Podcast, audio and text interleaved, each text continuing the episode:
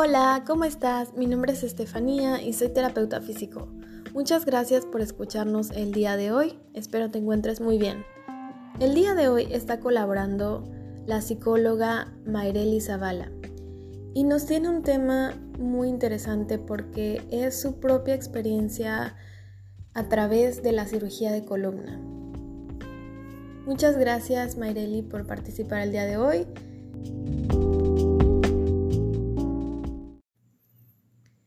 Mayreli es psicóloga graduada de la Universidad Veracruzana y también estudió puericultura y ahora está estudiando ciencias de la comunicación.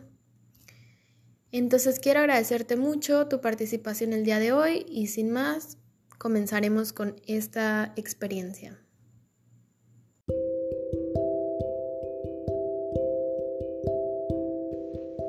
Hola, ¿qué tal? Soy la psicóloga Mayra Zavala. Es un placer para mí estar nuevamente de invitada en este podcast y para esta ocasión hablar sobre la experiencia psicológica a través de la cirugía de columna. Cabe mencionar que no hablaré acerca de ninguna corriente, de ninguna teoría sobre la psicología, sino que hablaré completamente sobre mi experiencia personal. Yo tuve una cirugía de columna debido a una hernia discal el 17 de febrero del 2022 a nivel de L5S1. Y pues cabe mencionar que no fue una decisión o un proceso que se tomara de un día para otro. Realmente fue un proceso bastante largo y me gustaría comenzar eh, este podcast comentándoles acerca del estilo de vida que yo tenía antes de estar enferma, antes de algún diagnóstico y mucho antes de cualquier dolor. Realmente tenía muy poco de haberme graduado en psicología, pero yo ya comenzaba a tener planes sobre qué era lo que quería para mi futuro, qué era lo que quería hacer con mi vida. Pero desgraciadamente para ese momento yo no tenía previsto, no tenía planeado que una pandemia mundial iba a llegar a nuestras vidas y tanto a mí como a todo el mundo, eso vino a estropearnos un poco los planes. Y creo que ahí todos entenderán la frustración que uno experimenta cuando tiene ciertos planes o cree que va a hacer ciertas cosas y las circunstancias se salen de tus manos y mm, es simplemente imposible. La vida te dice, ¿sabes qué? Eh, no se va a poder, tienes que esperarte otro poco. Entonces, esto fue lo que me pasó a mí cuando recientemente me gradué. Eh, tuve que recalcular mis planes, tener que ver qué era lo que iba a hacer y bueno, afortunadamente tuve la oportunidad de empezar a estudiar una segunda carrera, que es una carrera que también me apasiona muchísimo, eh, Ciencias de la Comunicación, que justamente también se trata sobre esto, ¿no? De el comunicar a las personas qué es lo que está pasando con el mundo, este, compartir opiniones, compartir experiencias. Y entonces entré a la carrera de Ciencias de la Comunicación. Yo ya tenía planeado más o menos qué era lo que quería para mi futuro y qué era lo que iba a hacer, cómo me veía en mi vida laboral. Pero lo que no contaba tampoco después de una pandemia iba a ser una enfermedad. Siempre me he considerado una persona muy movida, una persona que le gusta hacer muchas cosas, que le gusta emprender, que le gusta viajar y hasta ese momento yo siempre tuve claro qué era lo que deseaba hacer con mi vida, que deseaba seguir conociendo, deseaba seguir comunicando a la gente, deseaba seguir investigando, seguir aprendiendo porque algo tan bonito como la psicología es una carrera que no se termina de aprender nunca. Y bueno, eh, eso de la mano con las ciencias de la comunicación lo quería implementar en mi vida. Y en lo personal siempre me ha gustado muchísimo viajar. Entonces siempre me he considerado una persona que siempre está en constante movimiento, en constantes planes y está tratando de ponerse metas personales que hasta el día de hoy había tenido la fortuna de, de cumplir hasta que sucedió pues lo inesperado, lo, lo que uno no desea, lo que uno no prevé y lo que uno no cree que va a pasar, mucho menos con una edad tan joven como la mía. El día de hoy tengo 25 años. Para cuando empecé con el dolor en la columna, justamente acababa de cumplir los 25 años y todo comenzó con un dolor en la zona lumbar. La verdad es que no me asustó hasta ese momento porque el dolor era relativamente insignificante. Ya había sentido algo parecido más cuando eh, estaba en constante movimiento o ha estado trabajando o estaba mucho tiempo de pie o mucho tiempo sentada. Era un dolor que yo ya había experimentado en la zona lumbar que se me quitaba a los 3, 4 días. Mi preocupación comenzó cuando vi pasar el tiempo, pasando semanas, incluso dos meses, y el dolor no cedía. En realidad fue empeorando. Anteriormente mi dolor solamente era al estar sentada y terminó incluso cuando estaba de pie. Sentía una especie de calambre en la pierna izquierda y este se iba quitando conforme iba avanzando, conforme iba caminando, pero antes no estaba. Así que decidí ver a un traumatólogo que me diagnosticó el problema en el músculo piramidal, me dio medicamentos, me dio unos ejercicios y pasaron ciertos meses y yo no sentí mejoría. Antes me habían hecho una radiografía, me habían comentado que mi columna estaba perfecta, que no tenía ningún daño, no se veía algo alterado, algo fuera de lo normal, y por eso fue que se lo, se lo atribuyeron a un músculo. Pero empezó mi desesperación al ver que ni siquiera el tratamiento que un traumatólogo me había dado estaba funcionando. Ahí fue el momento exacto en el que yo empecé a sentir eh, la frustración, la ansiedad, eh, la ira incluso de no saber qué era lo que me pasaba y peor aún, por qué es que no se me quitaba. Para esto ya habían pasado unos cuatro o cinco meses aproximadamente desde que el dolor había comenzado.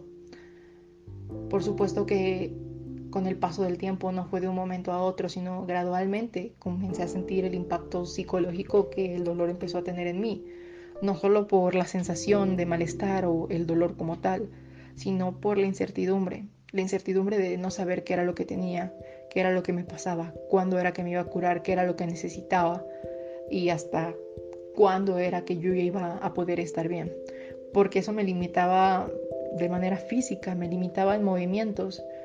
Yo, pues al ser psicóloga, desconozco sobre este tema, sobre lo que eran los problemas de columna, los problemas de espalda, de, de piernas, de músculos, nervios.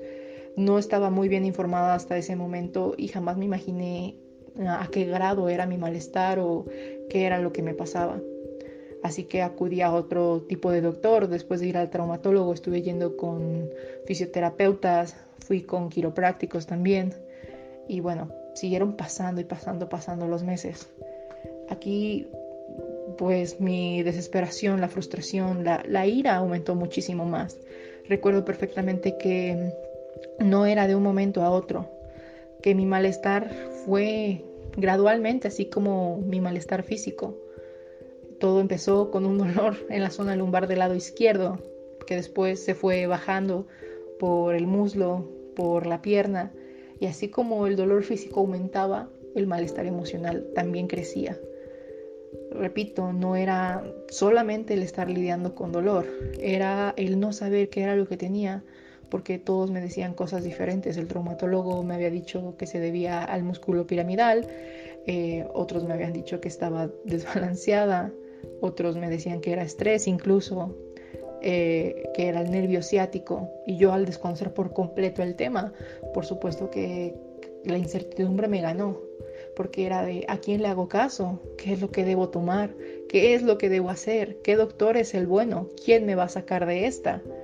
No sabía ni con quién acudir. ¿Por qué? Porque con todos los médicos que fui eran médicos recomendados.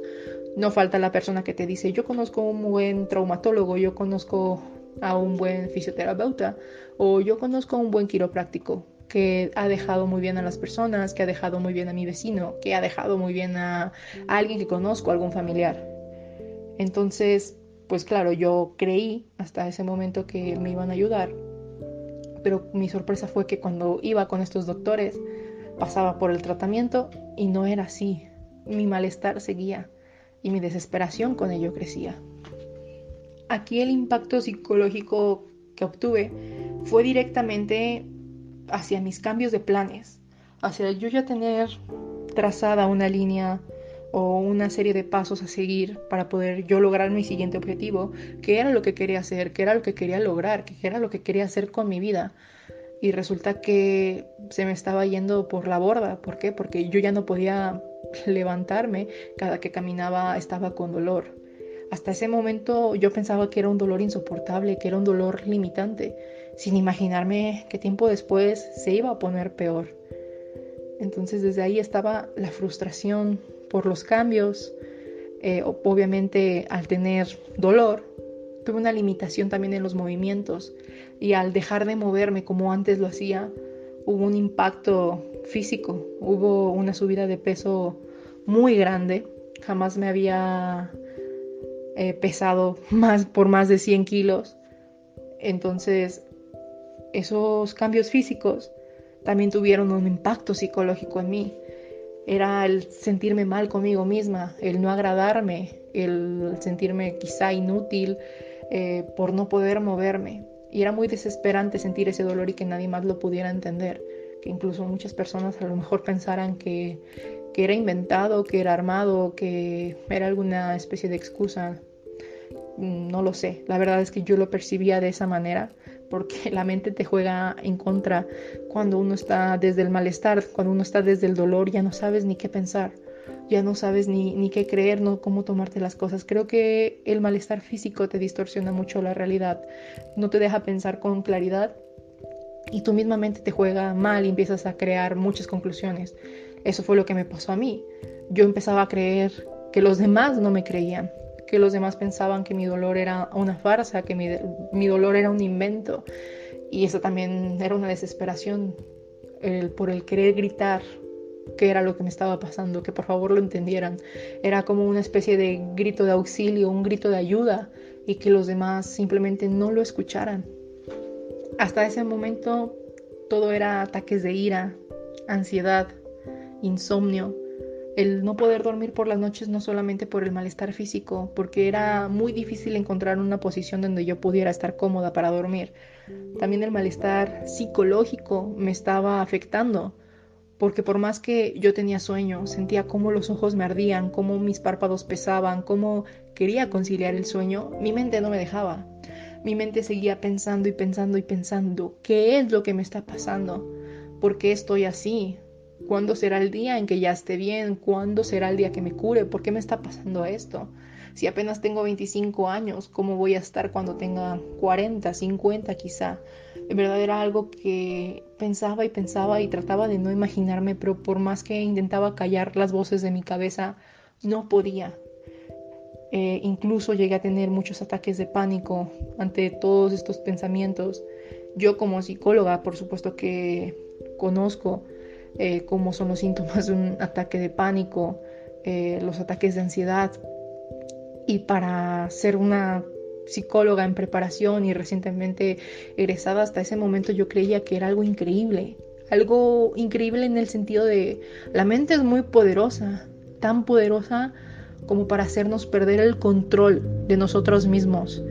Es más poderosa que nuestra conciencia no nos damos cuenta muchas veces de lo que hacemos o de lo que pasa con nuestro cuerpo, todo gracias a la mente, todo gracias a nuestro cerebro, a nuestros pensamientos, a nuestras emociones. Hasta que lo viví fue que realmente lo entendí. Cuando esa noche, la primera vez, tuve un ataque de ansiedad, un ataque de pánico en el que dije, estoy harta, estoy harta de no poder dormir, estoy harta de pintarme un día diferente cada noche, de pensar que a la mañana siguiente voy a tratar de estar bien, voy a tratar de dar lo mejor de mí, voy a tratar de borrar el dolor de mi mente y hacer las cosas que tengo que hacer. Voy a tratar de tener un mejor día. Pero a la mañana siguiente, ¿qué era lo que pasaba? Apenas me levantaba de la cama, yo ya estaba con dolor. Y para mí el dolor era sinónimo de irritabilidad. Apenas sentía el primer malestar, yo ya me ponía de malas, yo ya estaba enojada conmigo, estaba enojada con la vida, con todos. Y claro, en ese momento yo no lo entendía, yo no lo sabía, ni siquiera era consciente de eso y por eso hablo sobre lo poderosa que es la mente, lo poderoso que es el ámbito psicológico cuando estamos mal. ¿Por qué? Porque todo el mundo me decía, oye, estás muy irritable, todo te lo tomas a mal, por todo te enojas, estás hablando de esta manera. Y yo decía, claro que no, son ustedes, por supuesto que yo no estoy mal claro, ahora que ya estoy operada, que estoy en un periodo de rehabilitación, que el dolor ya no está, que se ha ido, lo reconozco y sé que justamente todo lo que me pasaba y todas mis reacciones se debían a ese malestar físico y psicológico a la vez. Pero cuando uno está sumergido dentro de esas emociones no lo ve. Es por eso que digo, pierdes el control de todo. Yo quedé en verdad, o sea, impactada cuando tuve que vivir esa primera noche en medio de mi ataque de ansiedad que sentí que como el pecho se me cerraba, cómo dejé de respirar, sentí que, que me iba a dar un paro cardíaco, que el corazón se me iba a detener. Era demasiada la agonía que yo estaba sintiendo porque eran muchos los pensamientos que me bombardeaban en ese momento en la cabeza y yo simplemente estaba tratando de pedir ayuda y estaba tratando de decirle a alguien, por favor, sácame de aquí porque no sé qué hacer. No sé a quién acudir, no sé con quién doctor ir, no, no sé qué hacer. Por favor, alguien venga y ayúdeme, porque no sé ni controlar mi malestar físico y tampoco sé controlar mi malestar emocional en este momento. Yo sabía desde ese instante que obviamente necesitaba un proceso psicológico también para poder asimilar todos los cambios que estaba teniendo, todos los problemas que se me estaban juntando. Sabía que necesitaba un proceso para poder asimilar mi nueva realidad, la realidad con dolor y la realidad con incertidumbre de no saber qué era lo que me pasaba. Por supuesto que sabía, porque un proceso psicológico siempre es bueno, un acompañamiento con alguien para que te escuche, para que te ilumine y te dé las herramientas para sobrellevar el día a día siempre es importante, sin importar las circunstancias. Obviamente mucho más cuando estás en medio de un problema de salud o un problema de este tipo. Es importante llevar un proceso psicológico a través de todo esto. Pero claro, como todo esto yo no lo tenía planeado, para ese momento estaba desempleada, estaba eh, con problemas de dinero y dije, no me puedo dar, entre comillas, ese lujo en este momento, no puedo pagar un psicólogo porque también ya hice un gasto muy grande en fisioterapeutas, en traumatólogo, en, en, medicamentos, en quiroprácticos. Fue un gasto muy grande y a mí ya no me quedaba dinero para ir con un terapeuta. Sabía perfectamente la importancia que estaba teniendo, pero claro, para mí la importancia más grande en ese momento era el malestar físico. Y trataba de convencerme a mí misma o de consolarme a mí misma diciendo, ¿sabes qué? Primero arregla tu malestar físico y después vamos por el psicológico. Trataba de utilizar las propias herramientas que yo tenía en mi carrera sobre mí misma, tratar de, de pensar claro, tratar de hacer técnicas de relajación, cosa que también me desesperó muchísimo porque las técnicas de relajación no funcionaban. Yo ya no sabía a qué grado estaba tan mal. Anteriormente, claro, como todos había tenido problemas, había tenido altibajos, había tenido momentos de estrés, de ira, de tristeza, de, de depresión. Claro que lo había sentido, pero no en esa magnitud. Yo siempre acudía a las técnicas de relajación, de respiración para poder calmarme, para poder dormir. Cada noche que los pensamientos me invadían y que intentaba conciliar el sueño, recurría a estas técnicas y sin ningún problema lograba relajarme. Yo ya no sabía qué me estaba pasando, porque por más que ponía videos, por más que ponía eh, relajaciones guiadas, música tranquila, yo ya no podía conciliar el sueño. Me di cuenta que lo que estaba pasando era mucho más grande que yo, era mucho más grande que mi autocontrol, era mucho más grande que mi propia inteligencia emocional, que yo hasta ese momento pensaba que tenía. ¿Por qué? Porque los otros momentos en donde me vi en apuros, donde me vi en malestares, los había logrado controlar muy bien hasta ese momento. Yo no me imaginé que iba a atravesar una problemática mucho más grande que pondría a prueba mi estabilidad emocional, que pondría a prueba mis habilidades, mis emociones y que me pondría a prueba por completamente, completamente a mí. Pero no solo a mí, sino que pondría a prueba a mi círculo social, a mi familia. Esta fue una prueba muy grande que no solamente me afectó a mí, sino que afecta a las personas que estaban a mi alrededor. Porque lo que pasa cuando alguien está enfermo no solamente afecta a la persona, sino que afecta a sus familiares, el ver cómo esto lo está afectando, cómo vive con el dolor, cómo la impotencia de no poder ayudarlo. Fue lo que me pasó a mí. Y en medio de tanta desesperación, de incertidumbre y no saber qué hacer, decidí hacerme una resonancia magnética. Y esto lo hice por desesperación propia, porque yo así lo decidí. Ningún médico antes me dijo o me habló la resonancia magnética, cosa que se me hizo completamente increíble porque si yo me hubiera hecho esa resonancia magnética mucho antes, hubiera evitado demasiados meses con dolor. Yo no me hice la resonancia magnética hasta un año después de haber empezado con el dolor. Por supuesto que para ese entonces el dolor era increíblemente alto. Lo que empezó como una picada, una punzada en la zona lumbar, terminó siendo completamente un dolor a lo largo de toda mi pierna izquierda, calambre, sensación de adormecimiento, eh, sentir que algo me jalaba o algo tenía enterrado en la parte de mi pantorrilla. Era una sensación demasiado dolorosa, que solamente crecía y crecía y crecía. Y en medio de esa desesperación, pues vaya, me hice la resonancia magnética y fue en ese momento que se me pudo diagnosticar las hernias discales que tenía, porque no solamente es una, me diagnosticaron tres, pero la que me estaba lastimando, la que me estaba causando dolor en ese momento, era la que estaba en el nivel L5S1, de la cual fue a la que me operaron. Una vez que yo tuve el diagnóstico y supe qué era lo que me pasaba, que se trataba de una hernia discal, debo decir que sí sentí cierta paz, sentí cierto alivio. El dolor seguía ahí, por supuesto. El malestar todavía estaba y faltaba muchísimo para que se retirara. Pero fue una pizca de luz en medio de tanta oscuridad porque sabía al menos qué era lo que me pasaba.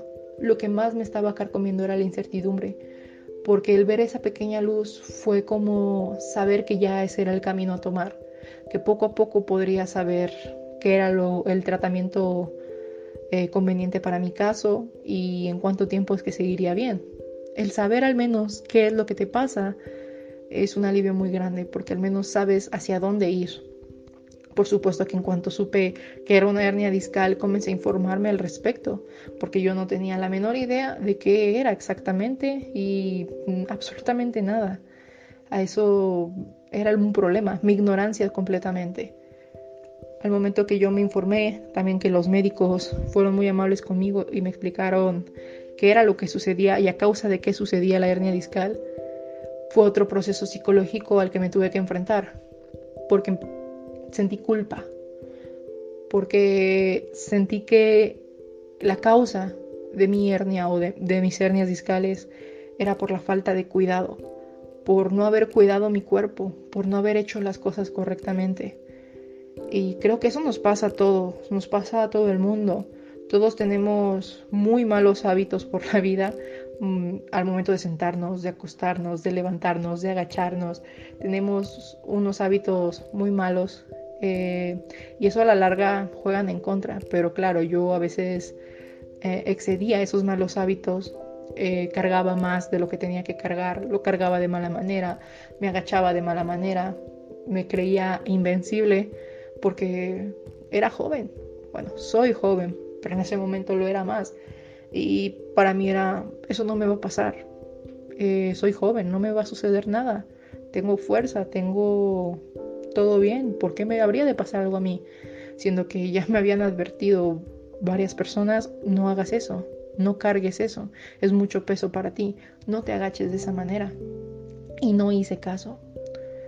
Claro que por, por eso tuve que sentir la culpa, por eso me sentí así. Por eso fue un proceso muy complicado cuando supe a qué se debían las hernias discales. Traté de justificarlo de varias maneras, porque no solamente fue mi estilo de vida, eh, también tuve un accidente en un momento, me atropellaron, tuve una muy mala caída, también dos años antes del dolor. Y claro que el cúmulo de cosas me vino a jugar la factura pero sí lo atribuí principalmente a mi descuido, a mi poca higiene de columna, que el día de hoy estoy tratando de llevar lo más que puedo, pero claro, porque ahora ya aprendí la lección y sé cómo es que debo hacer las cosas. ¿Qué fue lo que pasó después de que me diagnosticaron? Un neurocirujano vio mi resonancia magnética y me dijo, esto es una cirugía, sí o sí yo en ese momento no creí que fuera para tanto. Al saber qué era lo que me pasaba, pensé que simplemente me iban a dar medicamento, que me iban a dar un tratamiento, quizá más ejercicios y que ya todo iba a estar bien. Pero fue otro choque emocional muy impactante cuando me dijeron, te tienes que operar. Y no solamente porque no era la respuesta que esperaba, no solamente porque era algo que yo no tenía planeado y no me imaginaba, sino porque también me desesperó, me preocupó el saber qué iba, cómo iba a hacerle en el ámbito económico. desconocía por completo cuánto iba a costar la cirugía, pero al saber que estamos en medio de una pandemia, eso lo complicaba mucho más, porque si quería que la cirugía fuera pronto, tenía que ser por medio de algún hospital privado. Y claro que en lo económico pues iba a ser mucho peor. Yo no sabía cómo sentirme, no, no tenía miedo. Eso fue lo que pude sentir, mucho miedo, mm, porque desconocía también qué clase de cirugía era, qué tan invasiva, qué era lo que me iban a hacer, cuánto me iban a tener que, que abrir, cómo era la anestesia. Yo desconocía por completo. Eh, vi a otros dos neurocirujanos que también vieron mi resonancia magnética y me dijeron exactamente lo mismo. El tamaño de mi hernia estaba ya tan grande que era necesario operarla. Claro que para otras hernias no siempre es necesario, a veces con el puro tratamiento físico eh, puedes evitar la cirugía, pero en mi caso ya era tan grande y el dolor era tan inmenso que no había otra opción. Aceptar que yo necesitaba una cirugía fue la parte más sencilla dentro de todo en ese momento.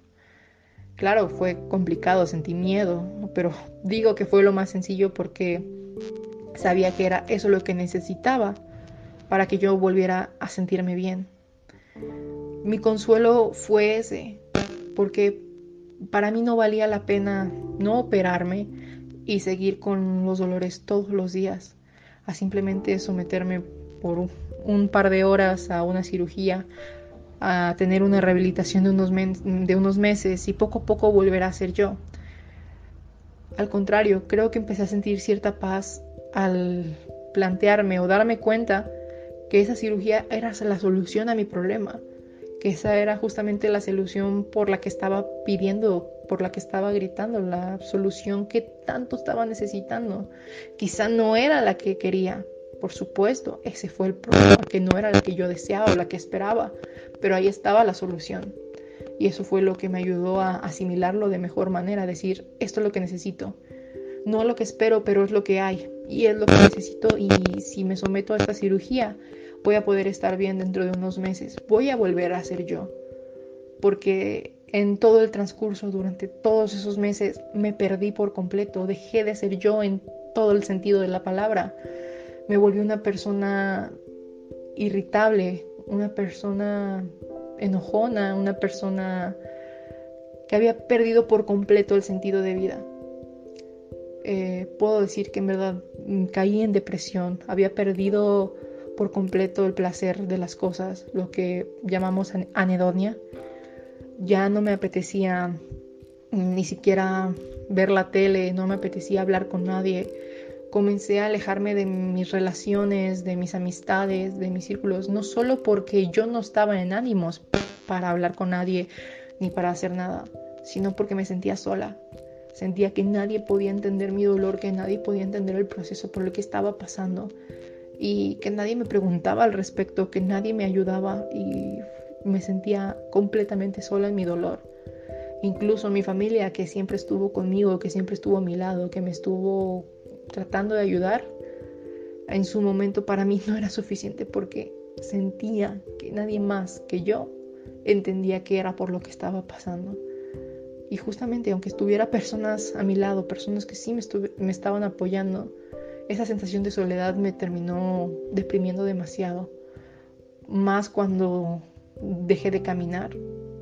Había pasado un año con el dolor y llegó su momento en el que yo ya no pude caminar. Eh, empecé a ser completamente dependiente de los demás y eso me frustraba. ¿Cómo era posible que una persona tan independiente, tan movida, que siempre estaba de allá para acá haciendo y deshaciendo, terminara en una cama sin poder moverse, sin poder ir tranquilamente al baño o sin poder bañarse? Llegué a depender de una silla para poderme bañar. Eso para mí era otro tipo de dependencia, era perder por completo mi rutina, perderme por completo. Yo ya no era la misma persona. Una vez que yo entendí cómo iba a ser mi cirugía, me sentí un poco más tranquila. Sentí un alivio al saber qué era lo que iban a hacer conmigo, qué era lo que iba a pasar, pero no podía evitar sentir miedo en el fondo. Sobre todo, personalmente yo sentí mucho miedo en la cuestión de anestesia porque sabía que era una anestesia local y no general. De hecho, yo prefería una anestesia general para no estar consciente de lo que sucedía. Y cuando supe que se trataba de una anestesia local, empecé a sentir mucho más miedo. Yo no quería saber qué era lo que iban a hacer, yo no quería saber de nada, yo no quería estar consciente en ese momento. Tenía mucho miedo, sobre todo por el tipo de anestesia. Eh, a veces nos juega en contra el dejarnos llevar por lo que otras personas nos dicen, los rumores, lo que hemos leído y se nos olvida un poco el hacerle caso a nuestros médicos. Yo por eso creo que personalmente recomiendo que las preguntas, las dudas, las inquietudes que uno tenga, hacérselas directamente al médico, porque pues, nunca falta la persona, el conocido, el familiar, el amigo que te dice, cree saber sobre las cosas y te dice cómo piensa que van a hacer o cómo van a ser según él y a uno le mete miedo, le mete incertidumbres, le mete ciertas ideas e inquietudes. Y nadie mejor que los médicos para podernos quitar esas inquietudes, para podernos aclarar las dudas.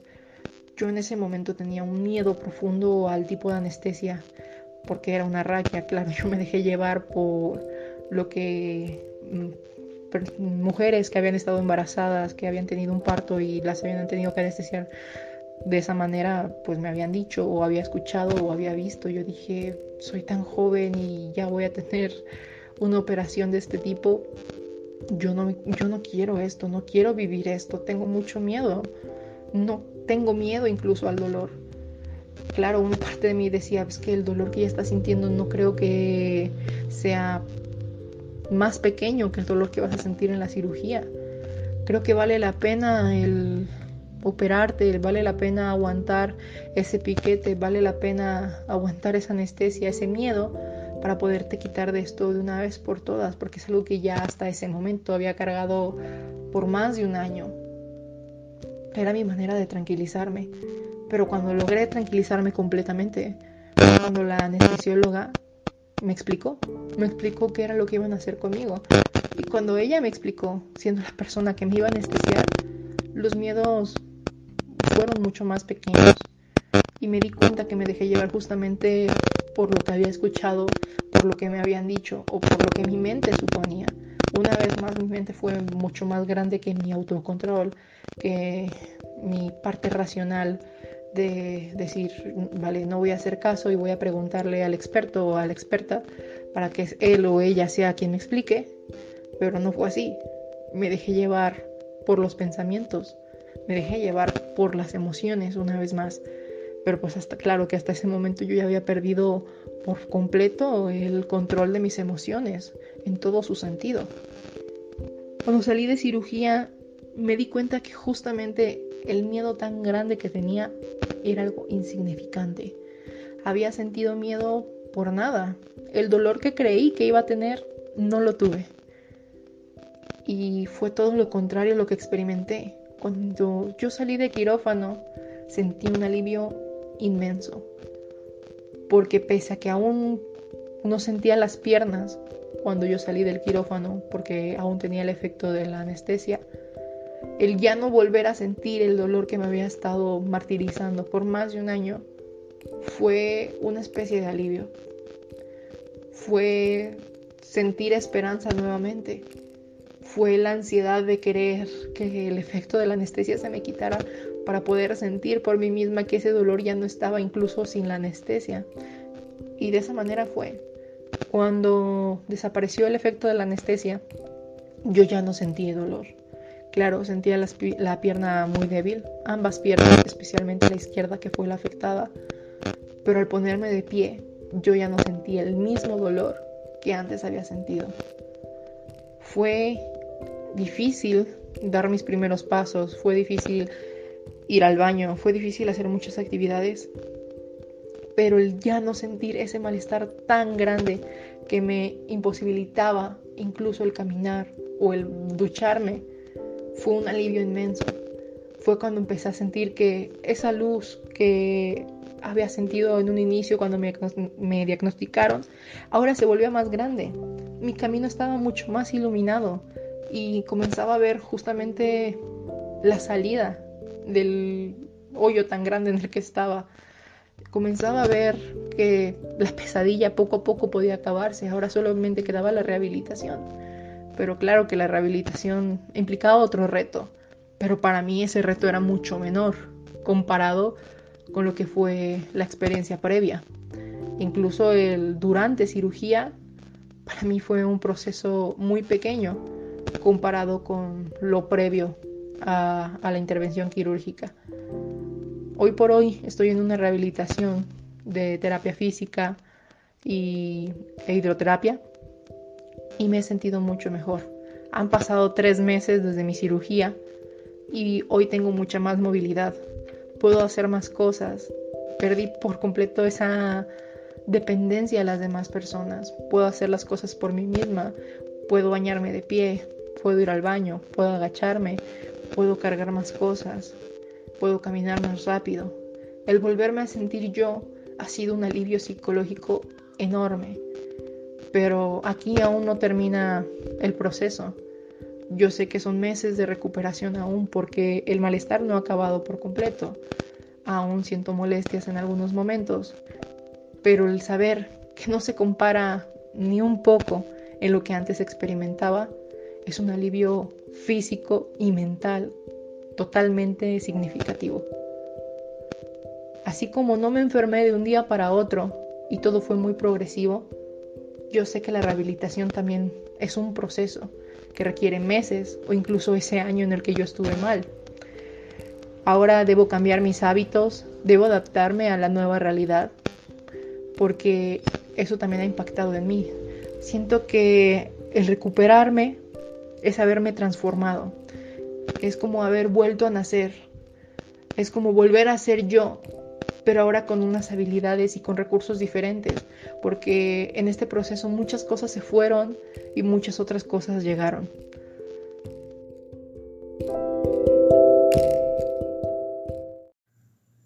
Si gustan hacerle alguna pregunta o colaborar con Mayreli, la pueden encontrar como arroba Zavala en Instagram y en Twitter. Muchas gracias por escucharnos el día de hoy y recuerda que cuidar de tu salud es cuidar de tu amor propio. Ten un lindo día.